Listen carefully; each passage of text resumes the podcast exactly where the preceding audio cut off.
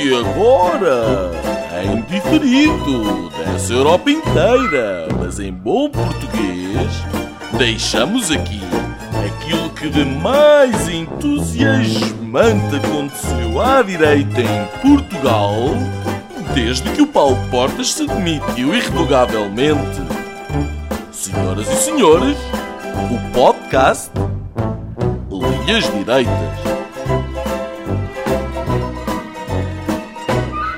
Boa tarde, bem-vindos ao Linhas Direitas de hoje, a ser gravado dia 7 uh, de maio de 2020, uh, o dia em que António Costa uh, afirmou que André Ventura levou um baile de Ricardo Quaresma, um, um, um grande jogador de futebol, um, baile de campeão, disse o Primeiro-Ministro, um, uh, afirmando também que André Ventura tem mal perder depois de, desse tal baile de Ricardo Quaresma, em causa as dúvidas sobre se a comunidade cigana cumpre as normas de saúde.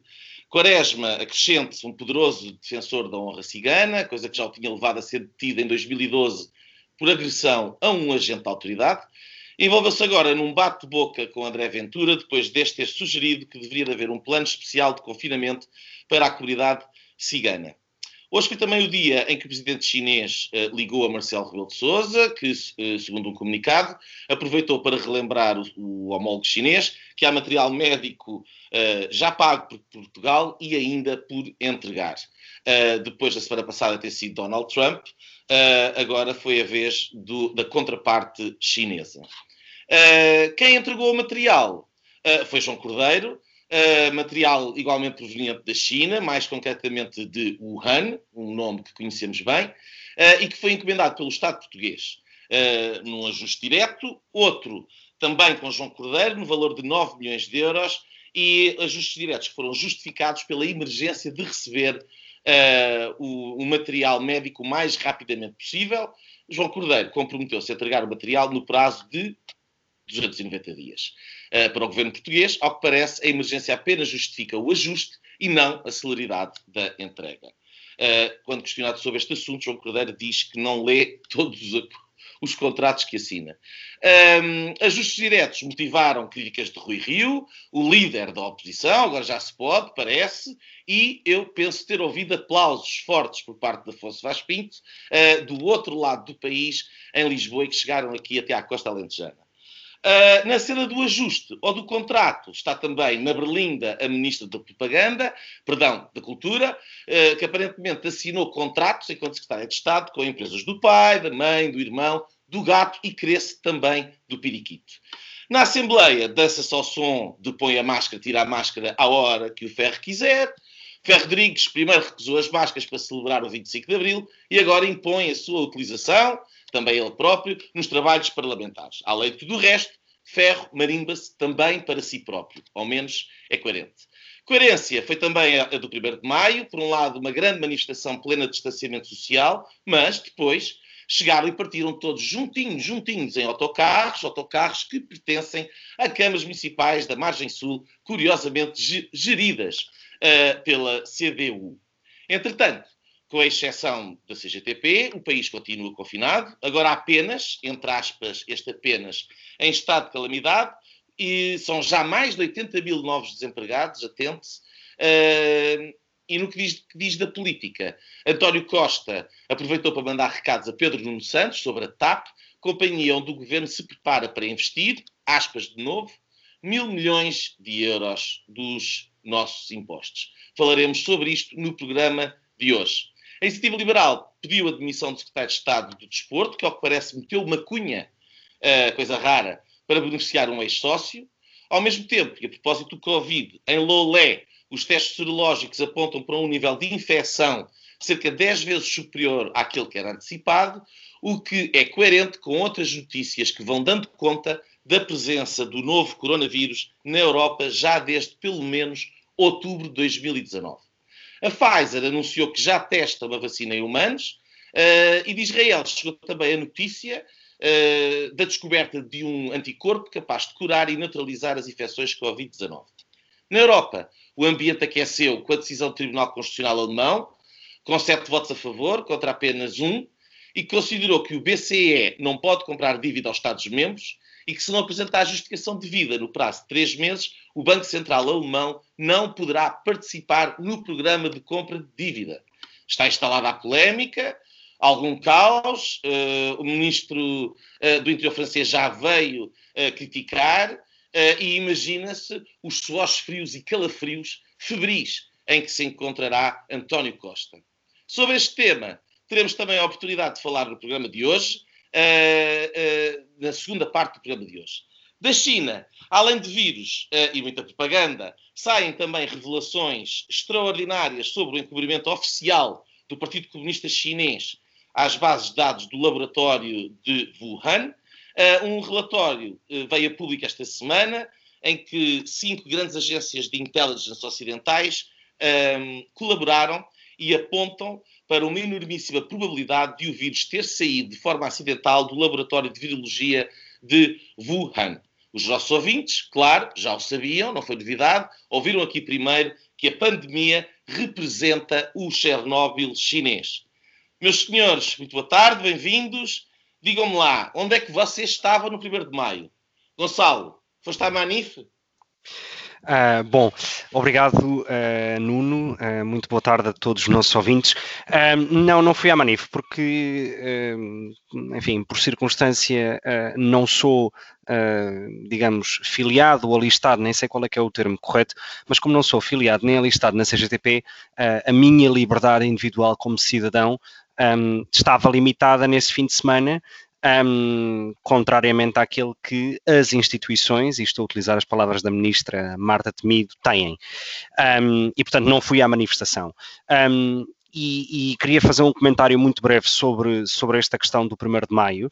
Um, não vou discutir, nem vou entrar na questão da discussão se foram ou não foram cumpridas as regras de distanciamento social nos autocarros, na Alameda, um, etc ou, enfim, regras de distanciamento social e todas as regras impostas ou, ou, ou, recomendadas, digamos assim, pela, pela DGS em matéria de saúde pública, o que quero criticar ou, ou notar é, de facto, a diferença que existe para uns face a outros. Eu não critico a manifestação em si, até porque eu neste momento já não uso o hashtag fica em casa, uso o hashtag saia de casa já.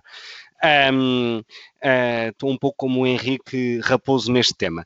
Um, e o que me parece lamentável é que, de facto, uh, o Estado, e, o, e, quando digo Estado, inclui as instituições como, por exemplo, o Presidente da República, que assinaram um decreto presidencial que permitia aquelas manifestações, e, portanto, por mais uh, que agora o professor Marcelo venha dizer que tinha pensado e tal numa questão mais simbólica, a verdade é que elas aconteceram e estavam legalmente autorizadas. E o que é vergonhoso é que a CGTP tenha Uh, direitos e as pessoas que uh, dela fazem parte tenham mais direitos do que qualquer cidadão um, que não tenha qualquer tipo de militância sindicalista. E isto sim é de lamentar.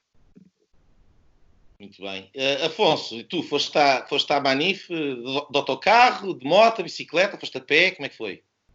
Olha, não, de facto não fui, uh, não fui ao, ao 1 de Maio, uh, mas eu acho que, apesar de, do Gonçalo também não ter ido, uh, acho que foi um bocado na conversa do, do Governo, porque não querendo estar aqui a, a, a ilibar o Presidente da República, que obviamente tem implicação direta nesta, nesta questão toda, a Marta Temido e o governo, uh, que esteve na, na, na, entrevista que, que deu à SIC, que foi, aliás, uh, muito falada por outras razões, porque o jornalista Rodrigo Hertes Carvalho terá sido muito, muito agressivo, uh, como se isso fosse uma, uma questão sequer a comentar.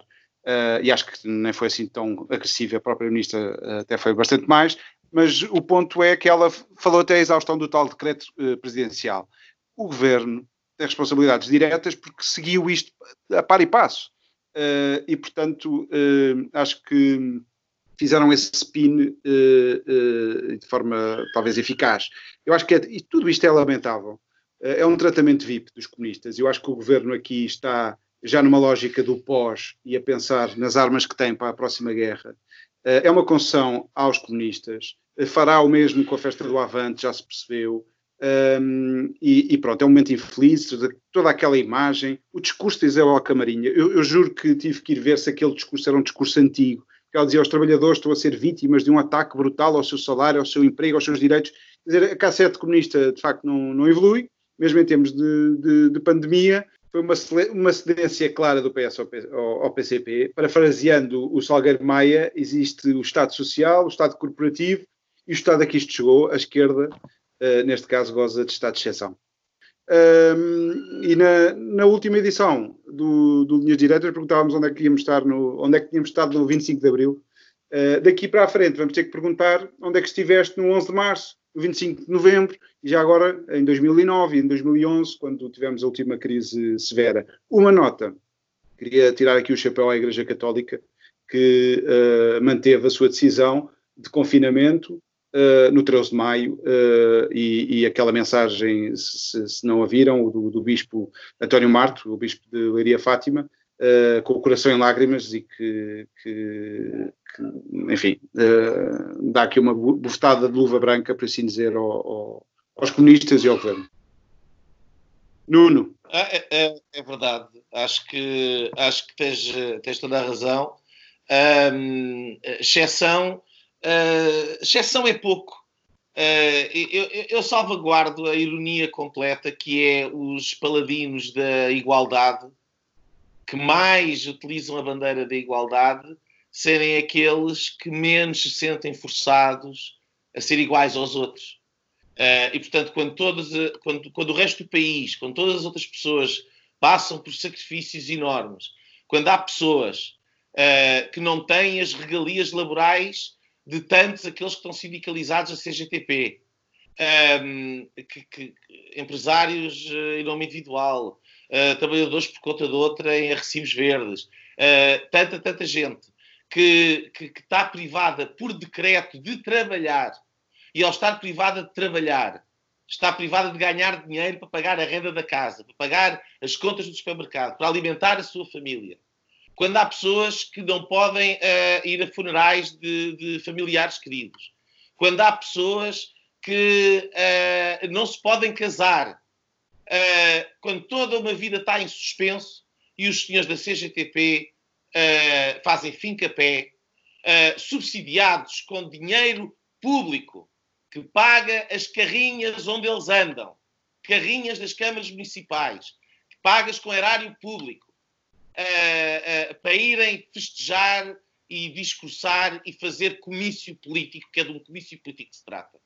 É uma vergonha, é uma vergonha, uma vergonha absoluta e um atentado inqualificável ao princípio fundamental da democracia, precisamente o princípio que eles acham a, enchem a boca e que não cumprem, a igualdade entre as pessoas. Uma vergonha. Mas pronto, fim de rant, como se diz. Uh, de volta à boa disposição. Uh, temos um, um, primeiro tema pleno de boas notícias para, para, os, uh, para os nossos ouvintes, que tem a ver com o, o regresso em potência da esquerda radical. Afonso,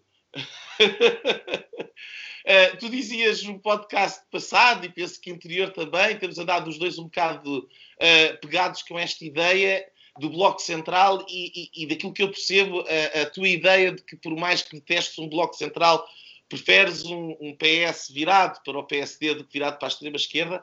Estas declarações do Pedro Nuno Santos e esta ala mais esquerdista do, do, do, do PS, que parece estar em conflito com a, a ala mais pragmática dos negócios e dos interesses um, do António Costa e do Fernando Medina, uh, assusta-te? Uh, Dá-te mais vontade de veres o Rui Rio e o António Costa em reuniões, por exemplo?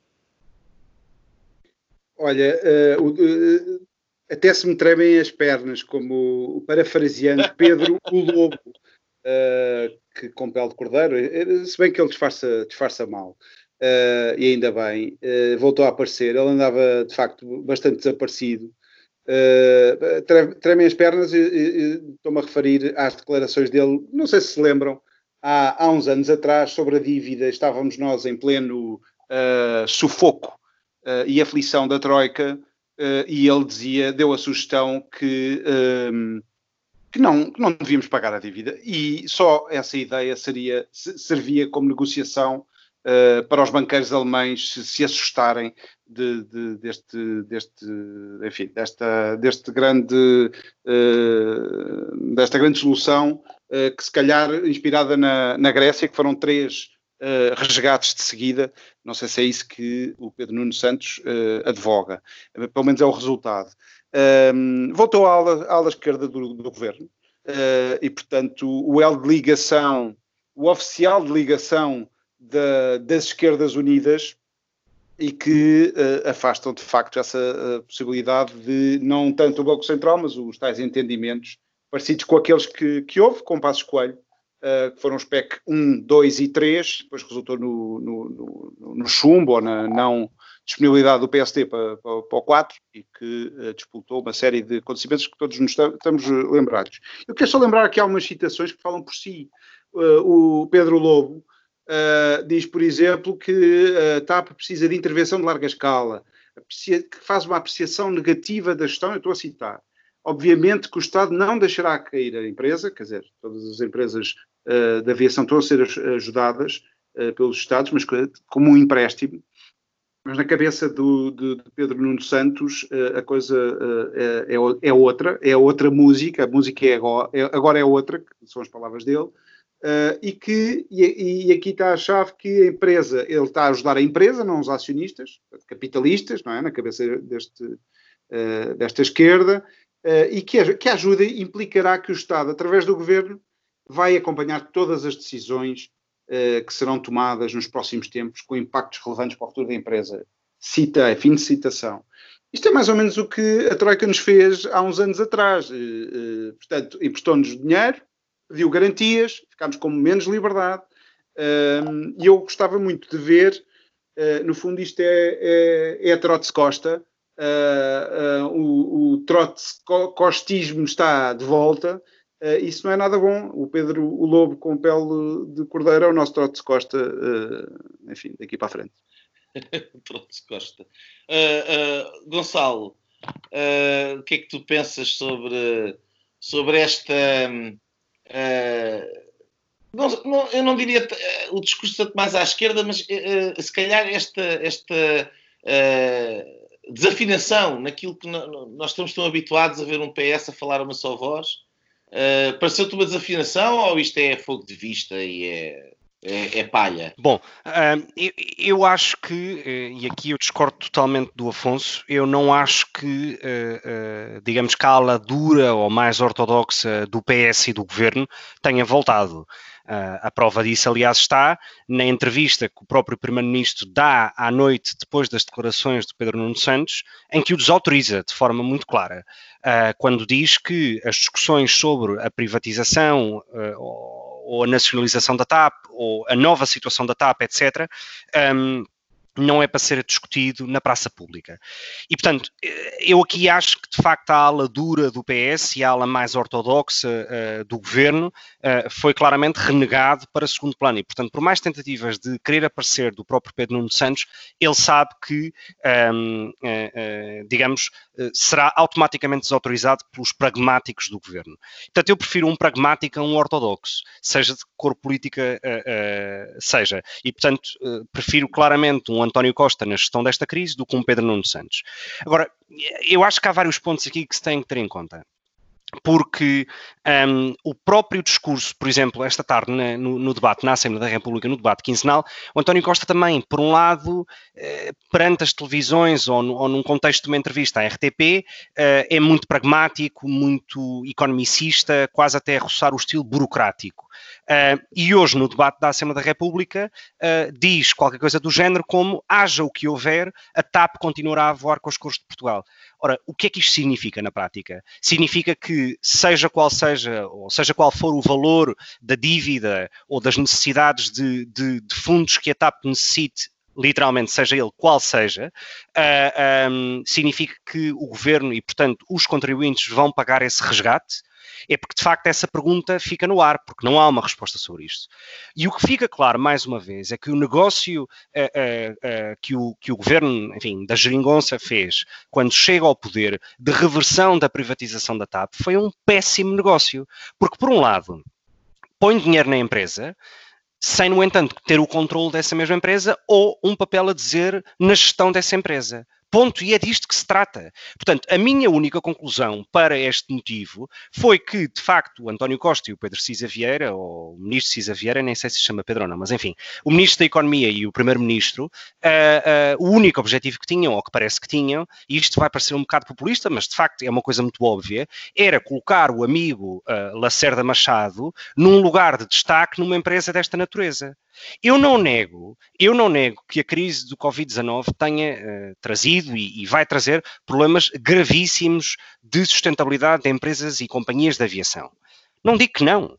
Mas quer dizer, hum, hum, há países como Espanha, o Reino Unido, a, a, a, Suíça, etc., que não têm empresas de, não têm empresas de aviação própria, no sentido do Estado, uh, e, não, e não significa isso uh, uh, quer dizer que, de, que, desapareçam as viagens para Madrid ou para Barcelona ou para o que quer que seja, ou para Londres. E, portanto, é, não há todo este, este, este, este, este, este, discurso à volta da TAP, este moralismo e este paternalismo à volta da TAP, parecem-me ridículos quando não há um número na mesa. Uh, e, portanto, se calhar, não, se calhar vai se arrepender deste comentário que fez hoje, esta tarde na Assembleia da República do haja o que houver. E eu acho que isso é que é preocupante. Agora, não me preocupa uh, uh, esse suposto regresso da esquerda ou da ala mais esquerda do PS, porque não, não, não acredito e não, não vejo como, como nenhum tipo de regresso. Um, não sei com quem é que tu estás a alinhar agora mais, Nuno, se é comigo ou com o Afonso. Uh, o que é que te parece? Olha, um, fico com alguma dúvida, porque este estilo trauliteiro, politiqueiro do António Costa e do Partido Socialista vive muito do fé diver para distrair as atenções daquilo que realmente uh, interessa. Um, e, portanto, não sei até que ponto uh, aquilo que pode parecer um frisson uh, é, um, é, de facto, um remoque político, e parece, ou é um, um fé diver, e, enfim, não sei, eu não conheço a realidade interna do PS um, de hoje, Aliás, uh, e, e, penso que ligado com isto, uma, uma do, dos grandes erros de, de, de, de, análise que eu cometi uh, quando nasceu a geringonça foi ter pensado que ao, o PS, ao trazer a extrema-esquerda para o centro, iria criar uma cisão dentro de, dentro de si próprio. Uh, essa cisão seria entre aquele, ou seja, aquele cordão sanitário da extrema-esquerda passaria para estar dentro do PS, entre aqueles que concordam e se sentem uh, irmãos e mais próximos do Bloco de Esquerda do que do Partido Social Democrata, e os outros de uma linha mais centrista, de mais de uma linha uh, tradicional da esquerda democrática europeia, como António Guterres, por exemplo, representavam.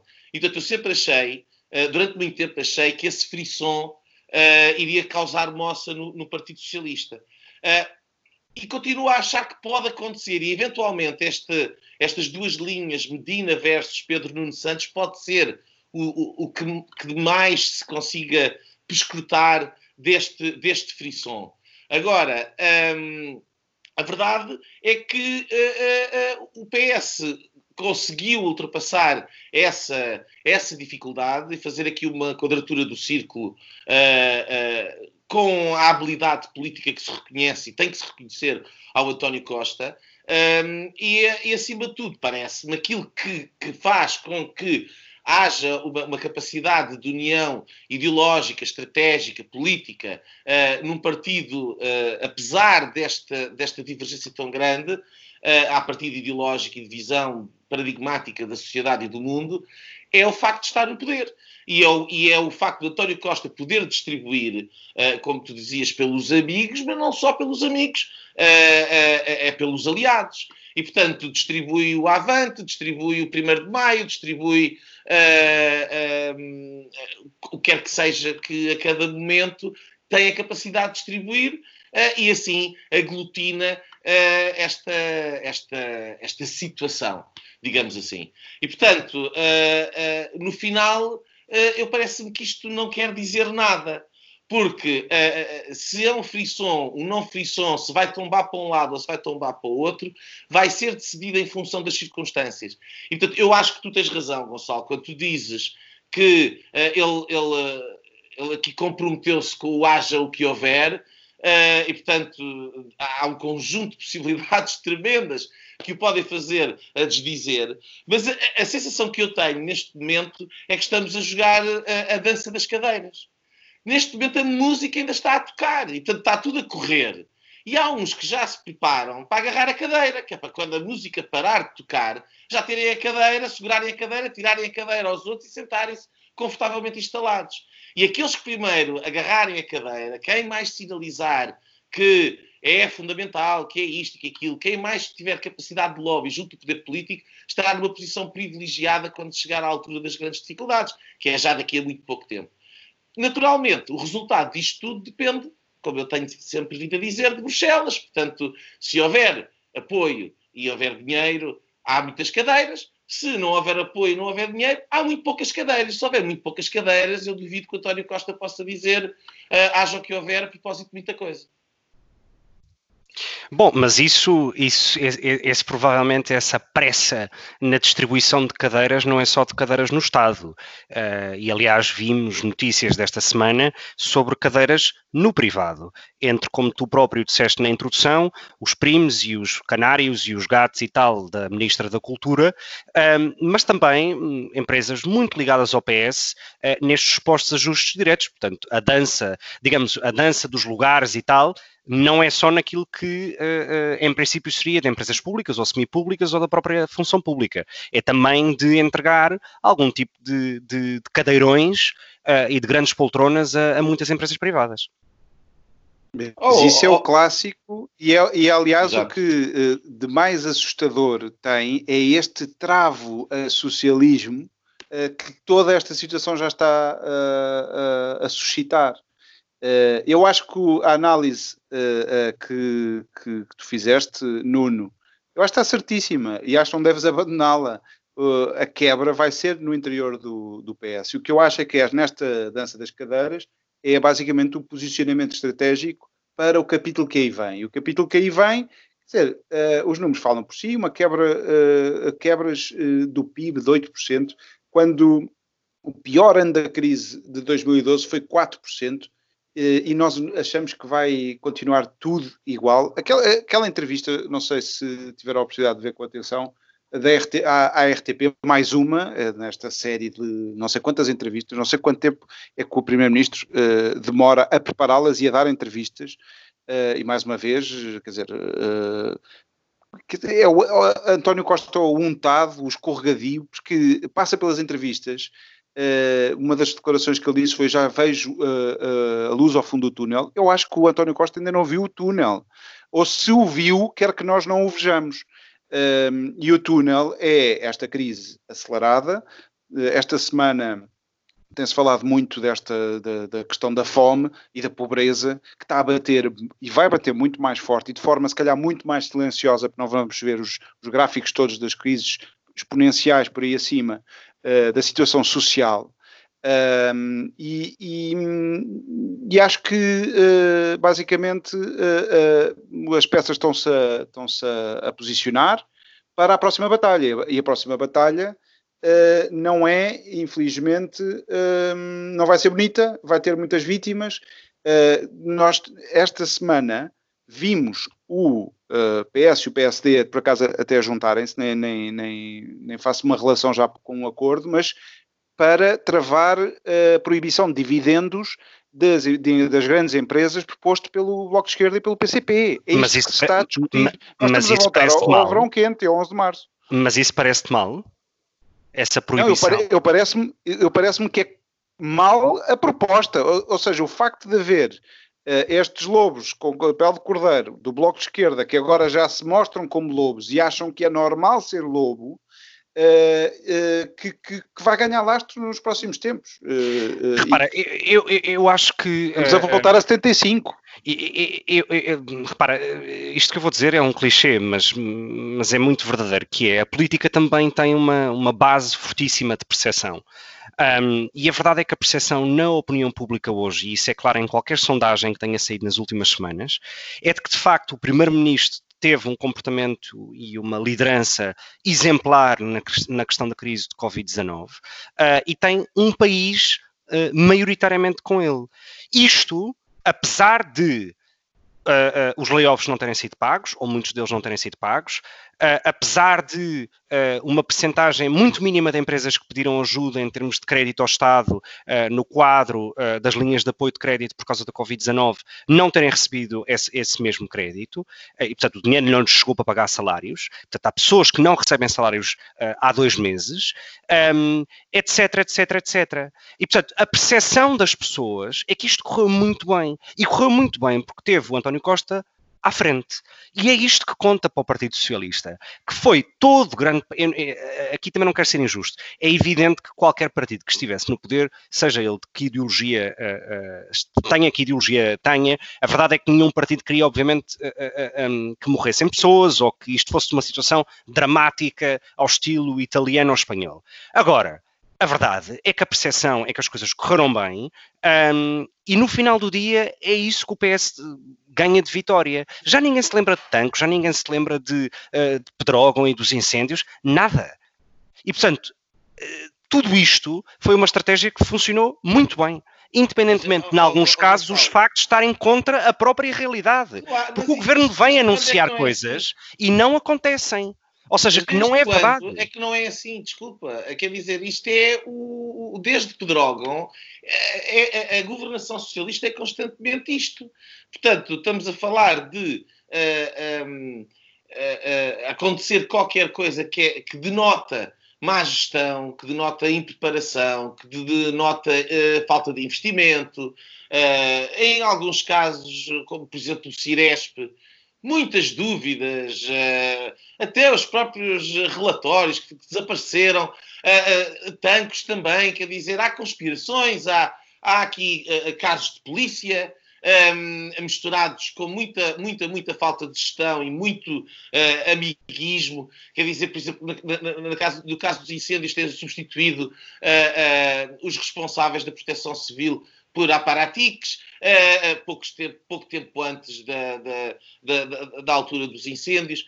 Tudo isto passa e desaparece. E a razão pela qual tudo isto passa e tudo isto desaparece é porque nós vivemos nesta torrente constante, uh, absolutamente voraz de informação despejada por uma comunicação social que, que cuja única preocupação é transmitir à agenda uh, mediática, comunicacional uh, do próprio governo uh, e, um, e, é muito, muito mansa na pouca mas, crítica que, que faz. Mas, mas sabes e, uma coisa, eu, eu, acho que é muito fácil, e eu estou de acordo contigo relativamente à, à, à, à, comunicação social, mas é muito mais fácil criticar a comunicação social como uma espécie de quinto poder que deveria fazer um melhor trabalho. É verdade. Mas a verdade é que a própria oposição de direita em Portugal uh, desapareceu. Eu não ouvi onde é que está uh, uh, o, o Rui Rio, uh, anticorrupção e, e, e, de coluna. portanto, onde é que está? onde é que está o próprio André Ventura, que se acantonou no discurso dos ciganos uh, e num bate-boca com o Quaresma, onde é que está o André Ventura da anticorrupção? O único partido, e, e, isto, isto, desculpem, mas quer dizer, é, parece-me quase ridículo, mas o único partido uh, uh, na oposição que de facto hoje na Assembleia da República fez perguntas muito claras sobre a questão dos ajustes diretos, sobre a questão, sobre a questão do Secretário de Estado da Saúde e dos amigos motorista que teve uma multa de álcool a conduzir, enfim, foi o João Coutinho de Figueiredo da Iniciativa Liberal. Agora, é óbvio que um partido que tem um deputado na Assembleia da República e que tem um minuto para poder falar, não vai aparecer na primeira página dos, dos telejornais. Uh, e, portanto, é aqui que o PSD está a faltar, e isto é lamentável, porque um estado é de emergência não é um estado de sítio. Eu não tenho dito outra coisa senão isso, e concordo. Uh, bem, uh, vamos, se calhar, passar para o nosso segundo tema, até porque ele acaba por cruzar uh, indiretamente com isto que nós estamos aqui a falar, quer dizer, de, de, como é que se vai sustentar esta dança das cadeiras, não é? Uh, e, portanto, esta semana tivemos o Tribunal Constitucional Alemão uh, a dizer eh, que, da sua perspectiva, o BCE está a ultrapassar a sua, o seu raio de ação legal um, e e que, portanto, salvo uma justificação especial, daqui por três meses o Banco Central Alemão estará proibido de participar em programas de aquisição de dívida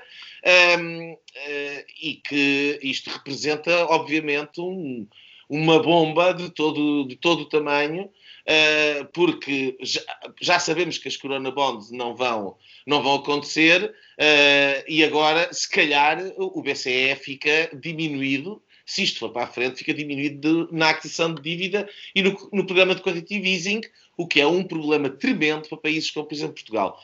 Um, Gonçalo, o que é que tu tens a, a, a pensar, o que é que estás a pensar sobre, sobre isto? Achas que Uh, isto é, é, simplesmente um sinal de alerta dos alemães? Ou achas que há aqui, de facto, uma possibilidade real de, de, através deste instrumento do Tribunal Constitucional, a Alemanha, por simplesmente, boicotar o programa de quantitative easing, que neste momento parecia ser um dado adquirido?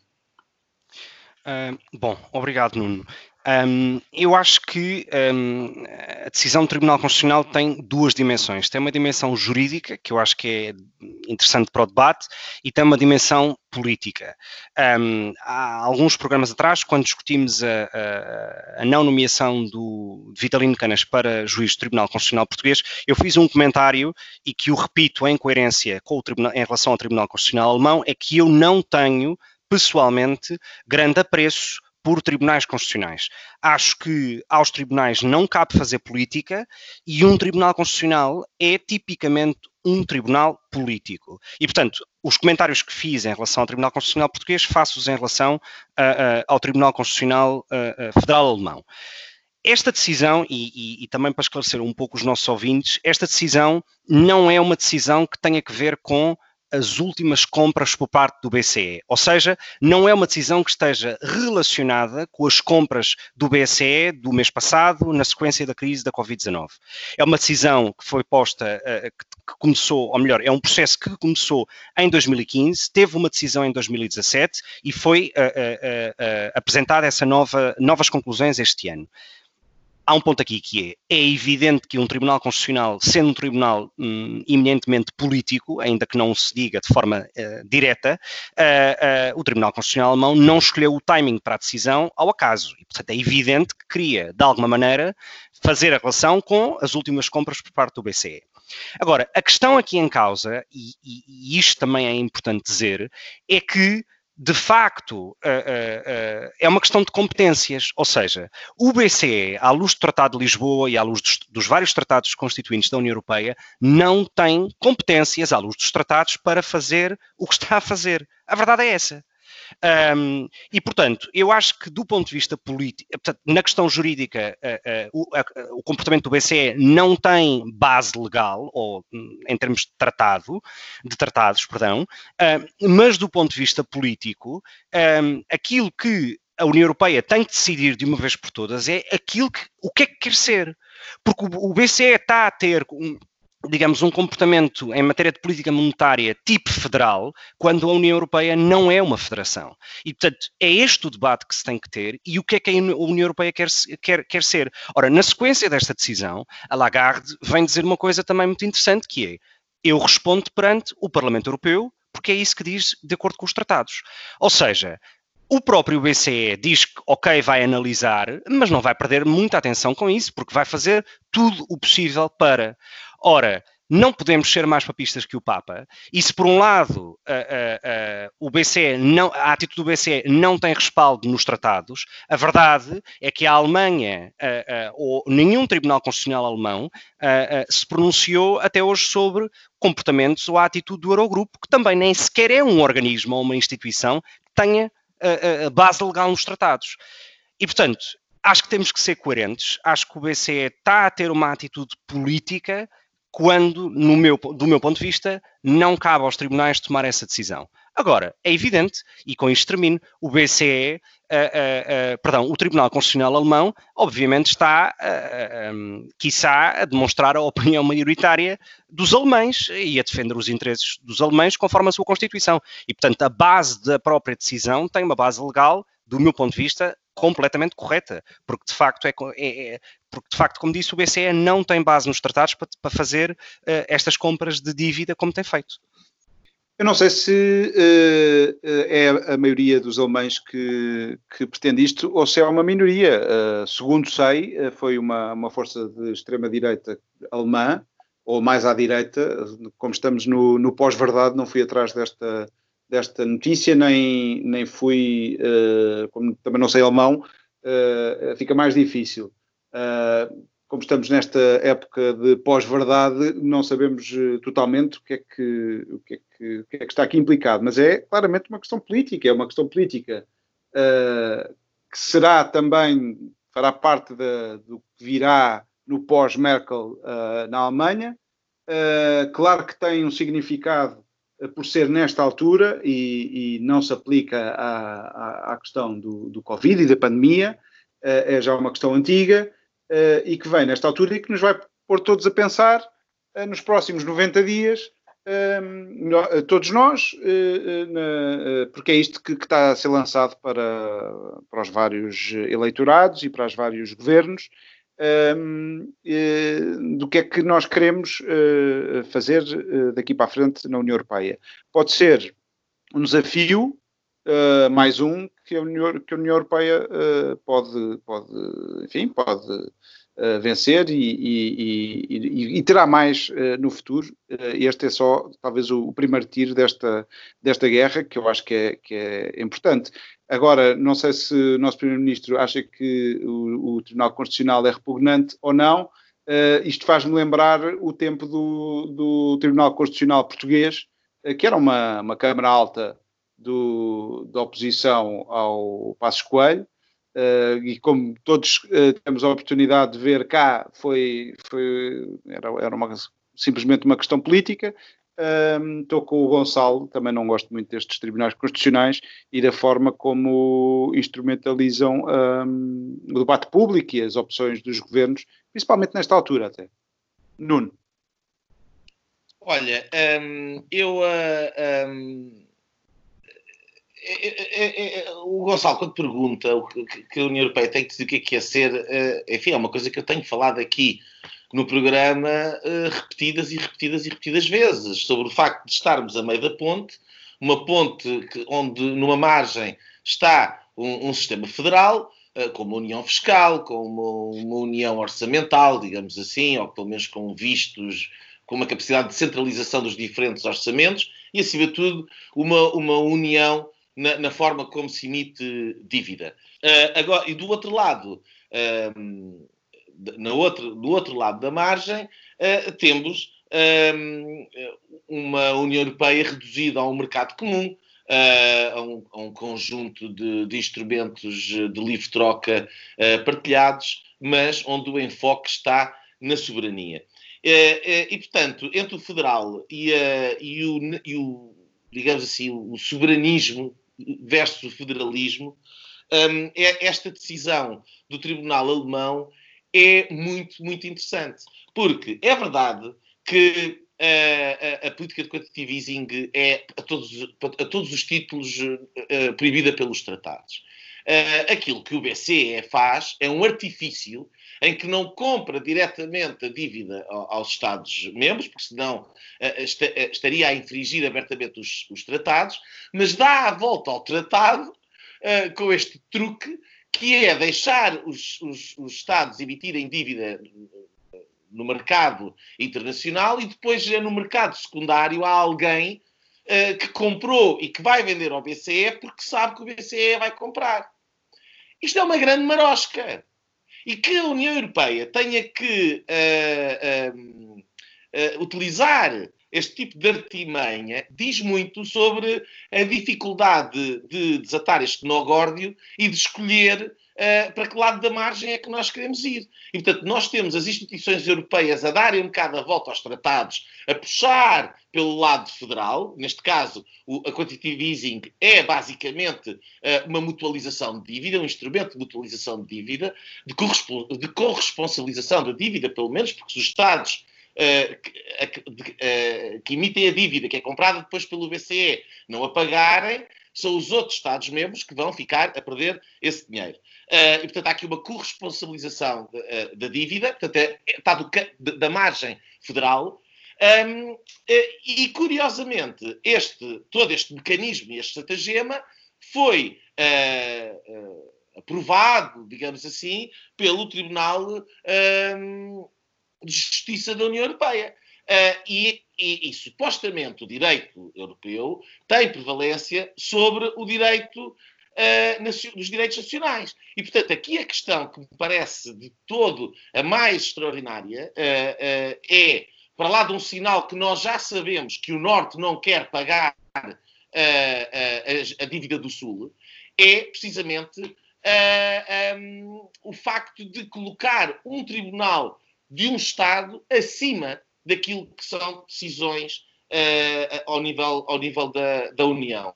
E isso é extremamente interessante, porque é nitidamente um, um, um, passo uh, para o outro lado da margem, da margem que defende maior foco uh, na, na, questão da soberania. Um outro ponto, faz parte do acordo, faz parte da decisão, uh, algo que eu já aqui referi também várias vezes e referi por exemplo, a propósito da Holanda, e porque há tanta, um, ehm, tanto atrito por parte da Holanda em relação a, a mais integração económica uh, uh, a nível da União Europeia, precisamente que, com a política do, do, Banco Central Europeu de compra de dívida e de, de, de deixar e de artificialmente baixar os juros para lá daquilo que seria desejado para países com elevados níveis de um, de poupança, como é o caso da Alemanha, uh, e que uh, a, a, poupança não vale nada ou não rende nada porque simplesmente os juros não existem. Então temos aqui mais um exemplo. Portanto, o primeiro exemplo é para o lado soberanista versus a União Europeia e este segundo exemplo é para o lado do Norte versus o Sul, porque os, os juros baixos interessam ao Sul altamente endividado e não interessam coisa nenhuma ao Norte, que tem pouca dívida e que tem muita poupança. Um, não sei sim, que vocês pensam sim, Nuno. É, é, só um comentário em relação a isso que disseste. É, repara, nós temos que perceber, uh, uh, e, acho que países, e eu já disse isto em programas anteriores, países como a Alemanha e a Holanda têm que perceber, uh, têm que perceber, como nós também temos que perceber, que obviamente não sendo países altamente endividados, eh, eh, não jogamos eh, com as mesmas armas numa mesa de negociações. Mas a Alemanha e a Holanda acho que devem perceber que beneficiam muito, e eu já o disse isto no passado, beneficiam muito com fazerem parte do mercado único, porque têm de facto um mercado de consumidores e um mercado de exportação brutal, sem, e tendo obviamente nesse sentido um sustento comercial, não têm nenhum tipo de risco de, de devaluation da própria moeda. Ou seja, a Alemanha tem um sustento comercial muito superior ao da China, por exemplo, sem, no entanto, ter uma moeda tão fraca como a própria China. Então, é muito, é, de facto, quer o melhor dos dois mundos. Pois não é possível. Não é possível, do mesmo modo que a Holanda, uh, e isto é um estudo uh, uh, que saiu de uma universidade alemã, precisamente a semana passada, em que diz que a Holanda beneficia anualmente cerca de, ou melhor, que são desviados em termos de impostos não pagos em todo o mundo cerca de 22 mil milhões de euros por ano e que 80% deste valor tem origem em impostos que não são pagos nos países de origem, no caso europeus. E, portanto, a Holanda é altamente beneficiária deste modelo uh, e a Alemanha também, por razões diferentes, evidentemente. Mas, e portanto, eu acho que também tem que haver uma certa solidariedade por parte destes países em relação ao Sul, porque também beneficiam muito com o Sul, como seus consumidores de carros, etc. Uh, uh, e, portanto, eu, neste sentido, o que eu acho, e quero deixar isto bem claro e, e termino, Acho que a União Europeia tem que passar, na minha opinião, para um modelo federal uh, uh, o mais rapidamente possível. E esse modelo federal que tenha um apoio numa espécie de Câmara tipo Parlamento Europeu, com a representação dos cidadãos, e uma segunda Câmara, uh, tipo Senado, com a representação dos países. mas acho que de facto é esse o único caminho possível no atual contexto em que vivemos. É basicamente o que vai acabar por acontecer, uh, uh, enfim, é, é, mais uma crise e mais uma oportunidade para, para se avançar nesta, nesta caminhada europeia. Uh, só espero é que a crise económica que está agora a começar e que vai ser das grandes, não acabe, que acabe por toldar o debate se avançamos ou não nessa união, uh, e uh, se a coisa não quebra. E estamos, se na última crise nós tínhamos alguns mercados periféricos a arder, agora temos a Europa toda a arder e, portanto, é uma altura bastante mais complicada e bastante mais conturbada. Ah, eu estou de acordo com isto, com o que o Afonso acabou de dizer.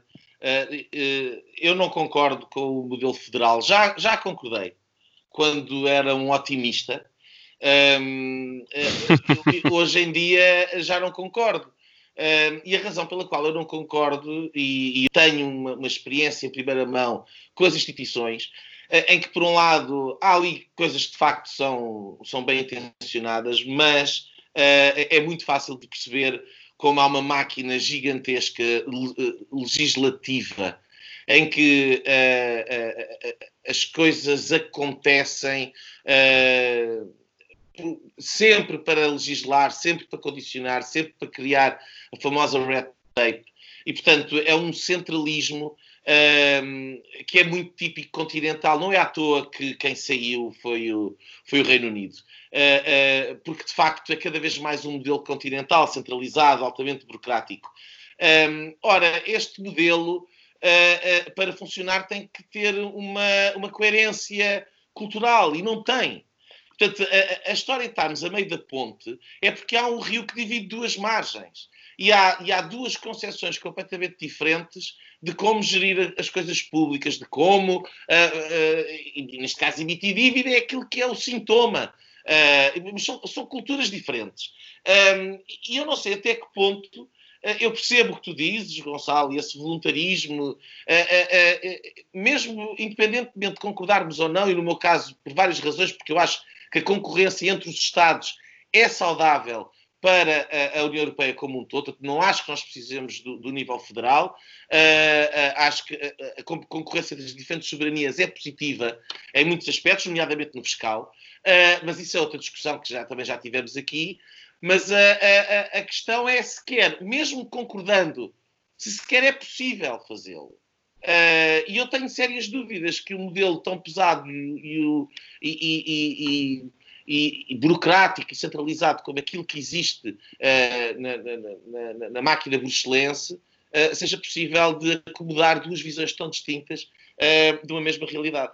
Bem, meus senhores, o tempo vai correndo, a conversa está boa, é certo, mas convém para as linhas. Gonçalo, a tua, tua linha para hoje. Um, obrigado, Nuno. Bom, a minha linha uh, uh, esta semana é uma linha de estupefação, um, porque uma linha de estupefação relativamente a um tweet, e desta vez não é de Donald Trump, é da Ministra do Trabalho espanhola, Yolanda Dias, um, que utiliza uma expressão que se chama, uh, em espanhol, cifra histórica, ou seja, um número histórico de novas prestações sociais de renda mínima. Ou seja, a ministra congratula-se que há mais de 3 milhões de pessoas que no último mês uh, uh, pediram uh, o equivalente a um layoff ou uma renda mínima.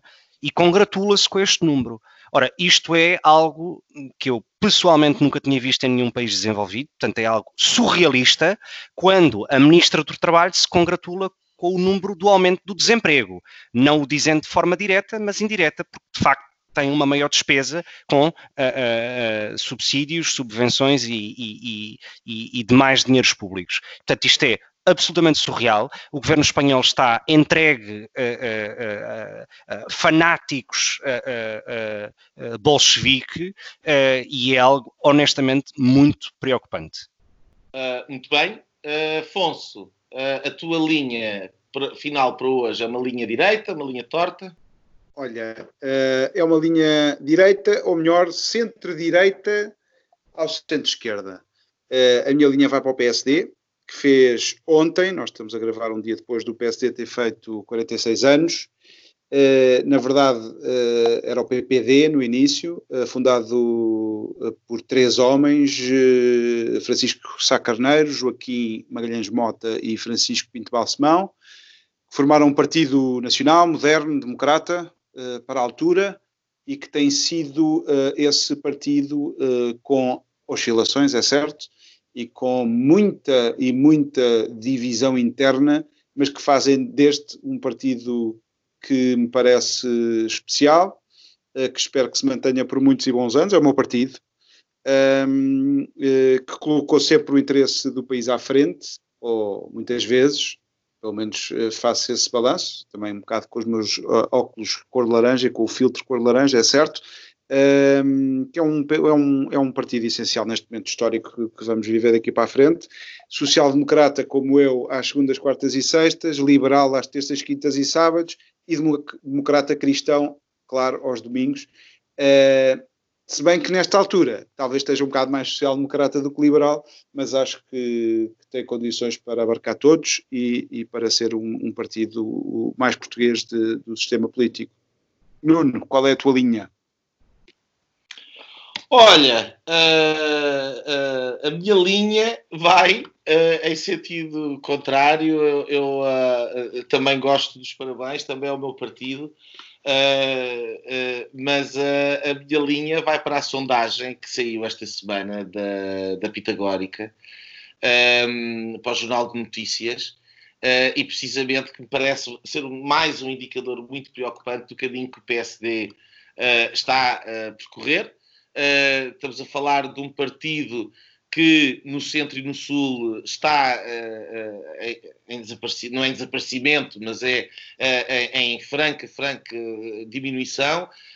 no sul, a sul do Tejo, seria apenas a segunda força no, no Distrito de Faro, onde elegeria, aliás, o mesmo número de deputados que o Chega, que eram dois deputados.